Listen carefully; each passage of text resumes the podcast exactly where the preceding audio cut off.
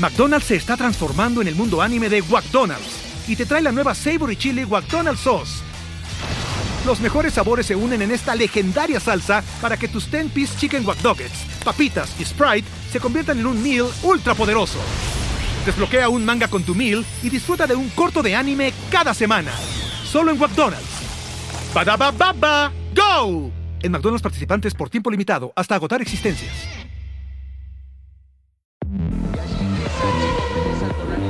De la carrera, porque combinó oportunismo con la habilidad. entusiasmo en el equipo tras los resultados de la Fórmula Latina.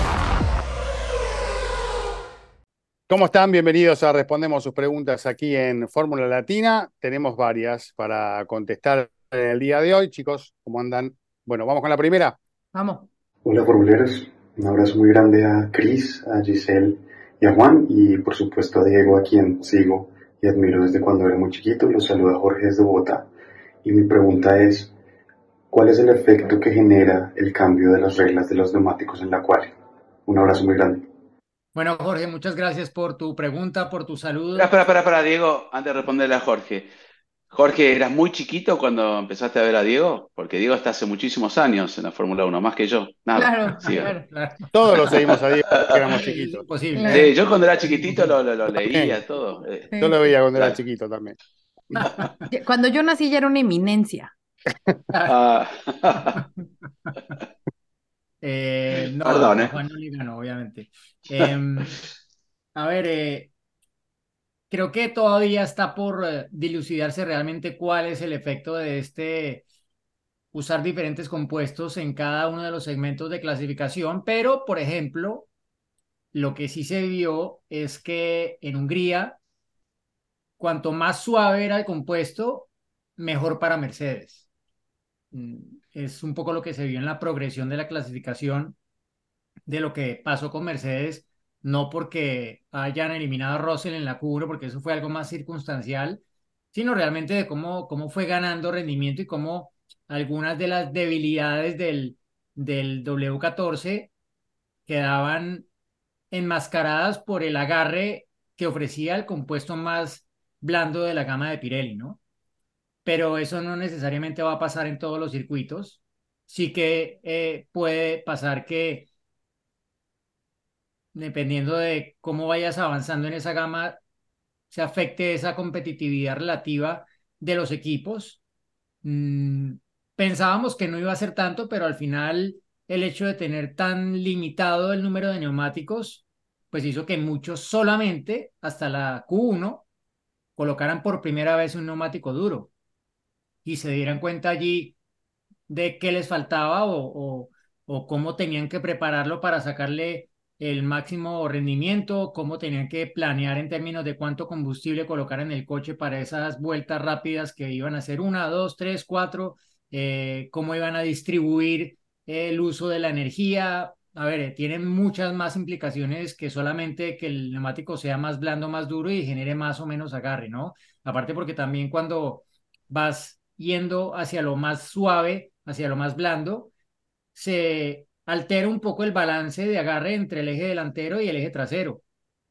Cuanto más blando, en teoría más subviraje empiezas a generar y el coche es un poco menos obediente de, del tren delantero y eso suelen compensarlo con un poco de ala delantera cuando cambias de compuesto y lo habrán visto muchas veces durante las paradas en boxes cuando cambian de compuesto hay un ligero ajuste de, del nivel de incidencia del ala que tiene que ver usualmente con ese cambio de compuesto y cómo se, se cambia el balance de agarre del eje delantero respecto al eje trasero, ¿no? Mm. Entonces, igual los equipos pueden usar sus mañas y sus diferentes presiones de neumáticos para gestionar ese tipo de cosas, pero, pero sí, es mucho más complicado y tiene muchas más aristas de las que probablemente parece. No es solamente el hecho de, de tener diferentes compuestos en cada segmento de clasificación, sino pienso que pesó más en este primer ensayo del ATA o del ATA el tener menos juegos de neumáticos disponibles, dos menos, porque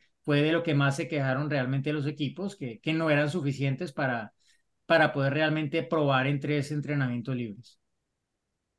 Vale. Eh, bueno, no sé, algo más para agregar. Eh, pasamos a la siguiente pregunta, si les parece. Vamos. Hola formuleros, soy Javier de la Ciudad de México y mi pregunta está relacionada con la accidentada celebración que se dio en el Gran Premio de Hungría. ¿Qué va a pasar con el trofeo de Max Verstappen que Lando derribó después de azotar la botella de champaña ayer en el podio? Muchas gracias, saludos. Hola Javier, ¿cómo estás? Muchas gracias por tu pregunta. Bueno, pues sí, demasiada polémica con ese trofeo, con ese eh, roto trofeo y roto récord, ¿no? Y bueno, la empresa que, que hace estos trofeos se llama Gerendi Porcelan Manufactura CERT, perdón, mi húngaro no es tan bueno. Eh, dijo que el valor aproximado del trofeo era de 40 mil euros y que tardaban más o menos como seis meses en hacerlo. Y dijeron, mira, para que no se peleen, que si McLaren, que si Red Bull o que si quién, nosotros vamos a reponer el, el trofeo, nos vamos a apurar un poquito más en el proceso para que Max lo tenga pronto. Entonces, bueno, pues ellos van a, vamos a decir que se van a hacer cargo del chistecito de, de Lando Norris y así eh, Red Bull, porque no, el, el, trofeo no se lo queda Max, se lo queda Red Bull, eh, va a tener pronto eh, este trofeo bonito rosa en sus vitrinas. Yo te Ahora, digo, tiene más valor el trofeo roto que, que, que hecho que uno nuevo. Yo claro. hubiese puesto en una en una vitrina donde sea el, el, trofeo roto con la foto de la situación que claro. se dio en el podio y tiene mucho más valor eso que, que hacer otro, me parece claro. a mí. ¿no? Atención a los promotores y organizadores de los grandes premios, eh, no hagan más trofeos de porcelana porque Lando festejó de la misma manera en Silverstone y se cayó el trofeo, pero era era de hierro, de plata o lo que sea, y así ah, que como idea. Está deje bueno. de hacer pavadas también, ¿no? Parte, pero el transporte mismo, vos lo tenés así, se te cae un trofeo normal, no se te ¿No rompe. se acuerdan que aquí nos contó, todo, nos ¿no? contó Rodrigo? Sí, sí. Eh, Rodrigo Sánchez, cuando en el Pero Gran el Premio de Claro, México, había pasado eso. toda la, la, parte de la obsidiana se rompió, porque es una piedra que pues, es súper eh, frágil. ¿no? Entonces, por supuesto que los accidentes pasan, ¿no? O sea, que siga festejando de manera. La botella, sí, a mí también me gusta. Pato Ward sí, también festeja así en, en Indy. Un día le va a explotar la botella en la mano. Pues, bueno. a, a, a Luis, ¿no? Bueno, se le rompió, se le, ¿no? No, a Lando se le cayó la botella. Pero fue Luis, no se la rompió. O que Luis intentó y que no pudo abrirla, no. algo le pasó, ¿no? Stoffel Van Dorn intentó hacerlo en la Fórmula E y se le rompió la botella. Ah, Stoffel claro. El año pasado, okay. Okay, si no me equivoco. Pero eh, yo pregunto, ¿fue sin querer queriendo? Ya Mm, otra vez, ah. ya. Segunda carrera consecutiva, no sé, me sonó mucho al chavo del 8. Como que quiere que la llamar la atención. A ver si tiro, a ver si tiro o no lo tiro. Hicieron un meme con el, hablando con el, con el sombrerito del chavo. Oye, es medio, es medio malvibrosón, ¿va? Eh, Lando. ¿Por qué? Cuando, cuando, dice lo de que le preguntan que, que, Checo ganó el piloto del día y todo molesto, ¿no? De que mmm, él lo ganó. Bueno, habrá considerado que era él el piloto del día. Bueno, pero pues es lo que la afición quiera, no lo que él. Es muy egoísta el, el, el piloto. Todos, eh, todos Siempre creo. fue así. Max, bueno. Max eh, cualquier cosa, Fórmula Latina te paga el arreglo de, de 40 mil claro. euros. Estamos vendiendo sí. tantas playeras como la que trae sí. Diego que podemos pagar. Sí, sí. Ningún problema. Ningún problema. A ver, ojo que, que Christian Horner, de, o sea, se ha hablado de 40 mil euros desde el primer momento. La prensa especializada húngara, un amigo Sandor, el que Sandor. lo puso que costaba 40 mil euros el trofeo. Bueno, Christian Horner le subió 20 mil ya de entrada. Reclamó en el podcast de, de la Fórmula 1 dijo, no, 60 mil euros vale el trofeo, ya le subió 20 mil. Claro, claro. claro, es por Oye, si aparece algún distraído pagar... que ponga los 60. No, no, es para, para, para, no pasarse el budget de, por las dudas, que ya están medios, están medios ya el... con el Aston Martin, Red Bull y Mercedes, ¿no? Ya empiezan a incluir el arreglo del trofeo, sí. Claro, claro.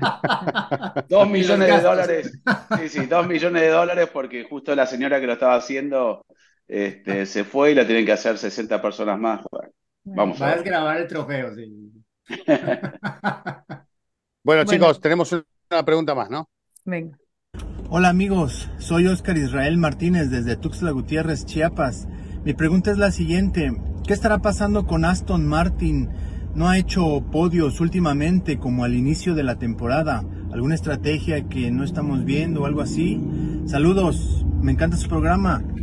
Hola Oscar, bueno, evidentemente no es que solamente Aston Martin no ha progresado como el resto, no quiere decir que haya ido para atrás, sino que un equipo como McLaren, que arrancó muy mal a principio de año, uno de los peores equipos que habían arrancado, este, encontró las mejoras y fue superior en la evolución a Aston Martin. Aston Martin arrancó muy bien y quedó como debiendo un poco, ¿no? Por más que se han actualizado y se han mejorado en el auto, pero el paso y el salto más grande para mí, sacando obviamente a Red Bull, que siempre va mejorando y perfeccionando ese RB19, lo ha dado McLaren en general, ¿no? Mercedes también fue acompañando la evolución desde que cambió el concepto y está rindiendo muy bien, entonces se fue quedando porque mejoraron los otros, en mi parecer, pero las mejoras que han traído Aston Martin no representaron lo que ellos esperaban, como que se han quedado un poco, ¿no? Entonces, tal vez va a haber que esperar un poco, va a haber que puedan descifrar, porque siempre se trae un paquete de mejoras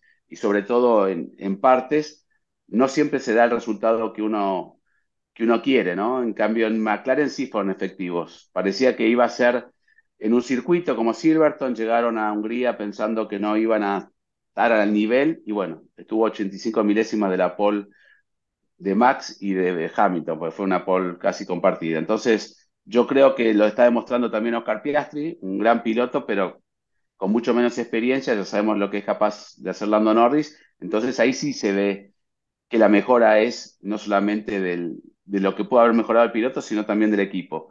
Eh, y Aston Martin se ha quedado, más que dar un paso atrás, yo creo que se ha quedado en esa evolución, por lo menos lo veo así. Eh, veremos qué pasa un poco más adelante. Eh, se espera también que lleguen de vuelta actualizaciones y ya el, el Alonso que conocemos con Diego en el corralito, de esa confianza absoluta, a partir de ahora no dejo de hacer podios o lo voy a cansar a Checo en el segundo puesto en el campeonato, fue mermando, ¿no? Entonces, está como él exigiendo al equipo también, no está conforme de, mm. la situación actual de, Aston Martin.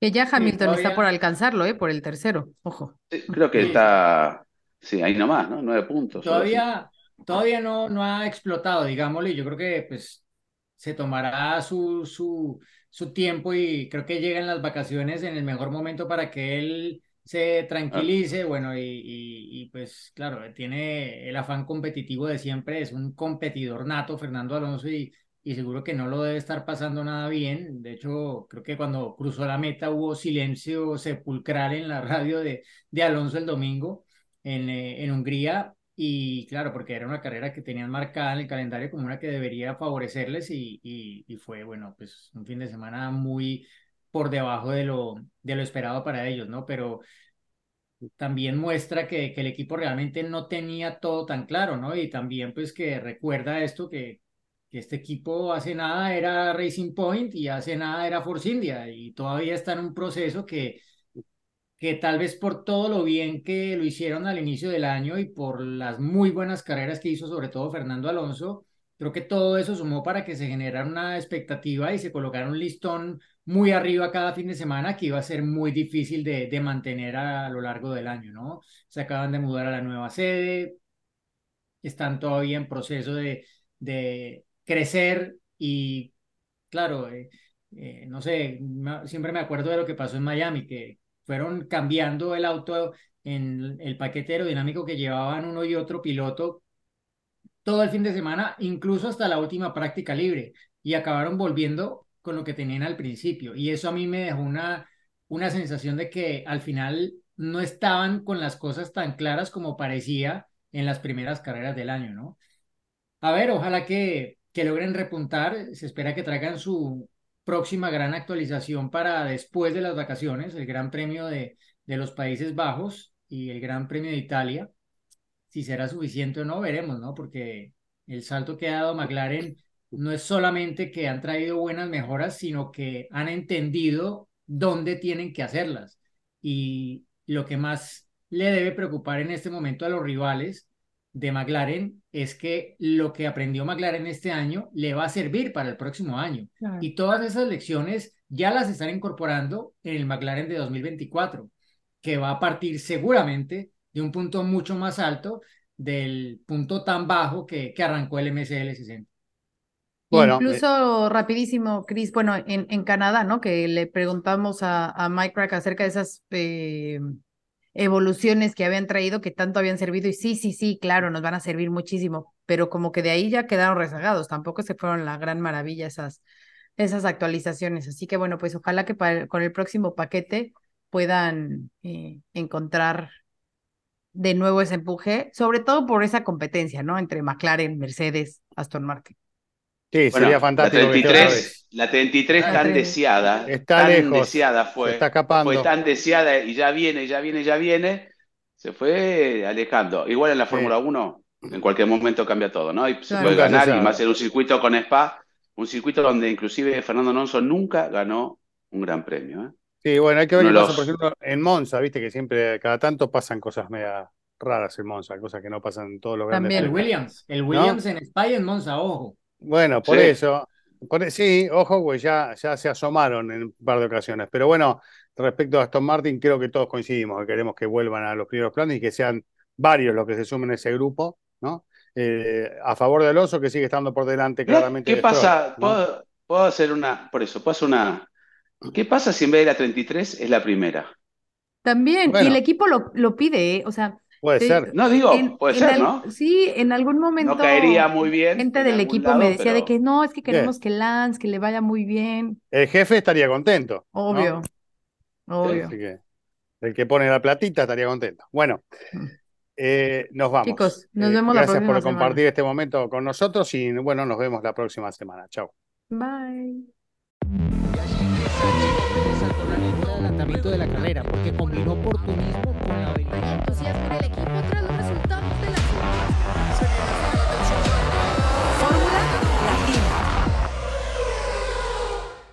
Hey guys, it is Ryan. I'm not sure if you know this about me, but I'm a bit of a fun fanatic when I can. I like to work, but I like fun too. It's a thing. And now the truth is out there. I can tell you about my favorite place to have fun. Chumba Casino. They have hundreds of social casino style games to choose from with new games released each week. You can play for free anytime, anywhere and each day brings a new chance to collect daily bonuses. So join me in the fun. Sign up now at ChumbaCasino.com. No purchase necessary. BGW. Void were prohibited by law. See terms and conditions. 18 plus.